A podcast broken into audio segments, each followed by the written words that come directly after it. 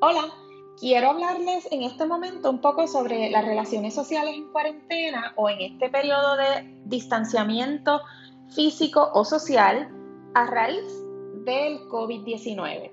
Esta información fue desarrollada por una buena amiga, la señora Olga Burgos, quien es trabajadora social, y vamos a hablar un poco en términos de por qué es importante mantener los vínculos sociales y hablar mejor de distanciamiento físico, pero no social.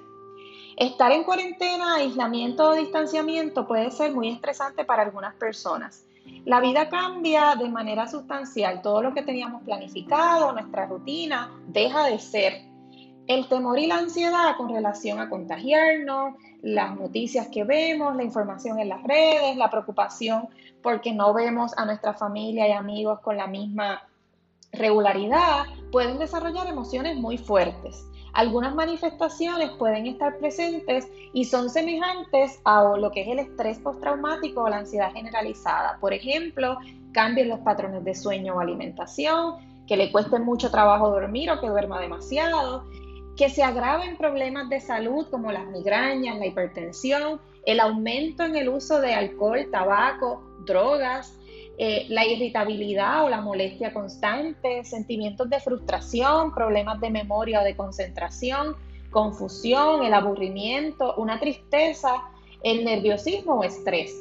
Por esa razón, eh, es importante tomar en cuenta que esto puede ser normal dentro de este periodo de distanciamiento social que se ha llamado y queremos que se cambie esa forma de mencionarlo y podamos hablar de distanciamiento físico para evidentemente reducir el contagio del COVID-19, pero mantener los lazos y los recursos sociales y emocionales que necesitamos para enfrentar este proceso.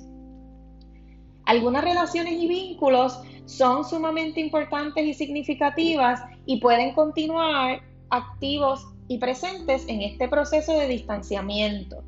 Relaciones sociales con la familia, con las amistades, son fundamentales para la salud emocional y psicológica de las personas. Estos lazos con los vecinos, con compañeros o compañeras de trabajo, con familia, con amistades, nos ayudan a mantener nuestro bienestar mental, emocional y también físico. Cuando tenemos buenas relaciones sociales, podemos reducir el estrés y nuestro riesgo de desarrollar, por ejemplo, condiciones del corazón. También las buenas relaciones están vinculadas a una vida más larga. Esto contrario al aislamiento que se relaciona con peor salud, con depresión y mayor riesgo de muerte prematura. Cuando hablamos de expresiones de cariño, como los abrazos, los besos, conversaciones afectivas, que quizás están ausentes en estos momentos por el distanciamiento, pensamos que tienen que ser parte, deben ser sustituidos porque son parte importante de lo que es una buena relación social. Algunos beneficios de estas relaciones, y vamos a hablar en un momento cómo podemos cambiarlas en este periodo de distanciamiento, pero ¿por qué? Porque nos ayudan a mejorar la calidad para manejar situaciones estresantes, eh, alivia la angustia, promueve una buena salud mental, nos ayuda a sentirnos amados y amadas, mejorando nuestra autoestima, disminuye el riesgo de enfermedades cardiovasculares como por ejemplo la hipertensión, promueve estilos de vida saludables, fomenta que cumpla, que se cumpla con los planes de tratamiento y con el consumo adecuado de nuestros medicamentos e incluso fortalece el sistema inmune. Por esa razón, esta sensación de sentir amor, que alguien nos cuida, que alguien nos escucha, nos hace tener más confianza, más seguridad en nosotros y nosotras mismas y estar satisfechos con la vida. Esto favorece la salud física y mental porque nos protege incluso contra el deterioro cognitivo y la demencia. Cuando tenemos un grupo de apoyo, un grupo cercano que pueda brindar tranquilidad en momentos estresantes, definitivamente es fundamental para poder lidiar con estos. En los momentos donde la situación puede ser bien difícil, es quizás normal que nos cueste entender, pero ¿por qué me tengo que distanciar? ¿Por qué me tengo que alejar de las personas que quiero? Y la recomendación de permanecer en la casa va bien dirigida a esa responsabilidad social que tenemos compartida para detener la propagación del COVID. Y eso es lo que debemos pensar, que distanciarnos físicamente nos está permitiendo proteger a quienes amamos y protegernos nosotros y nosotras. Pero podemos mantenernos en contacto aunque no nos toquemos. Por eso es importante responder llamadas telefónicas, contestar correos electrónicos y mensajes, eh, para demostrarle a otras personas que estamos disponibles.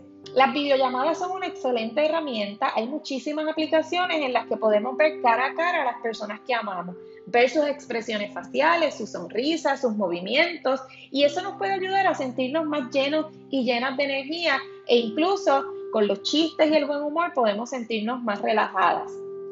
Cuando recibimos alguna llamada, es bien importante escuchar con atención porque quizás la persona que le está llamando necesita desahogarse. Así que, ¿qué es importante para esa otra persona? ¿Qué le preocupa? Siempre tratando de mantener las conversaciones positivas, de esperanza, pensando que esto va a terminar pronto y que nos vamos a abrazar, a besar y a poder compartir como siempre lo hemos hecho. Por esa razón, ser fuente de apoyo para familiares y amistades es fundamental en estos días valorarles y dejarles saber que les queremos, que agradecemos que se preocupen, que estén cerca, aunque estén lejos físicamente, es fundamental en estos días. Hay que aprovechar el tiempo, si estamos en casa con nuestras personas cercanas, realizar actividades en la cocina, hacer chistes, si no estamos con alguien y que apreciamos mucho a través de llamadas, podemos involucrarnos en, su día a día de una manera distante pero cercana al mismo tiempo. El sentido del humor es fundamental, ver el lado positivo de toda esta situación también, entender nuestra responsabilidad también es importante.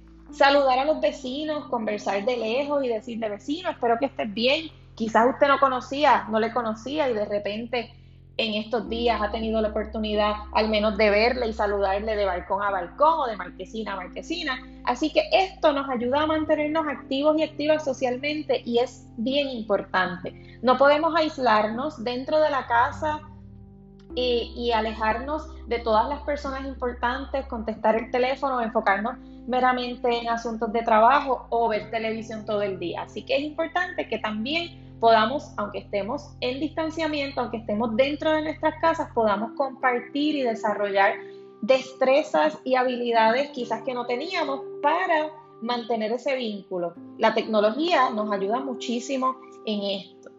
El objetivo de crear una red social es reducir el nivel de estrés, no aumentarlo. Por eso también es importante que tengamos mucho cuidado con situaciones que nos quitan la energía.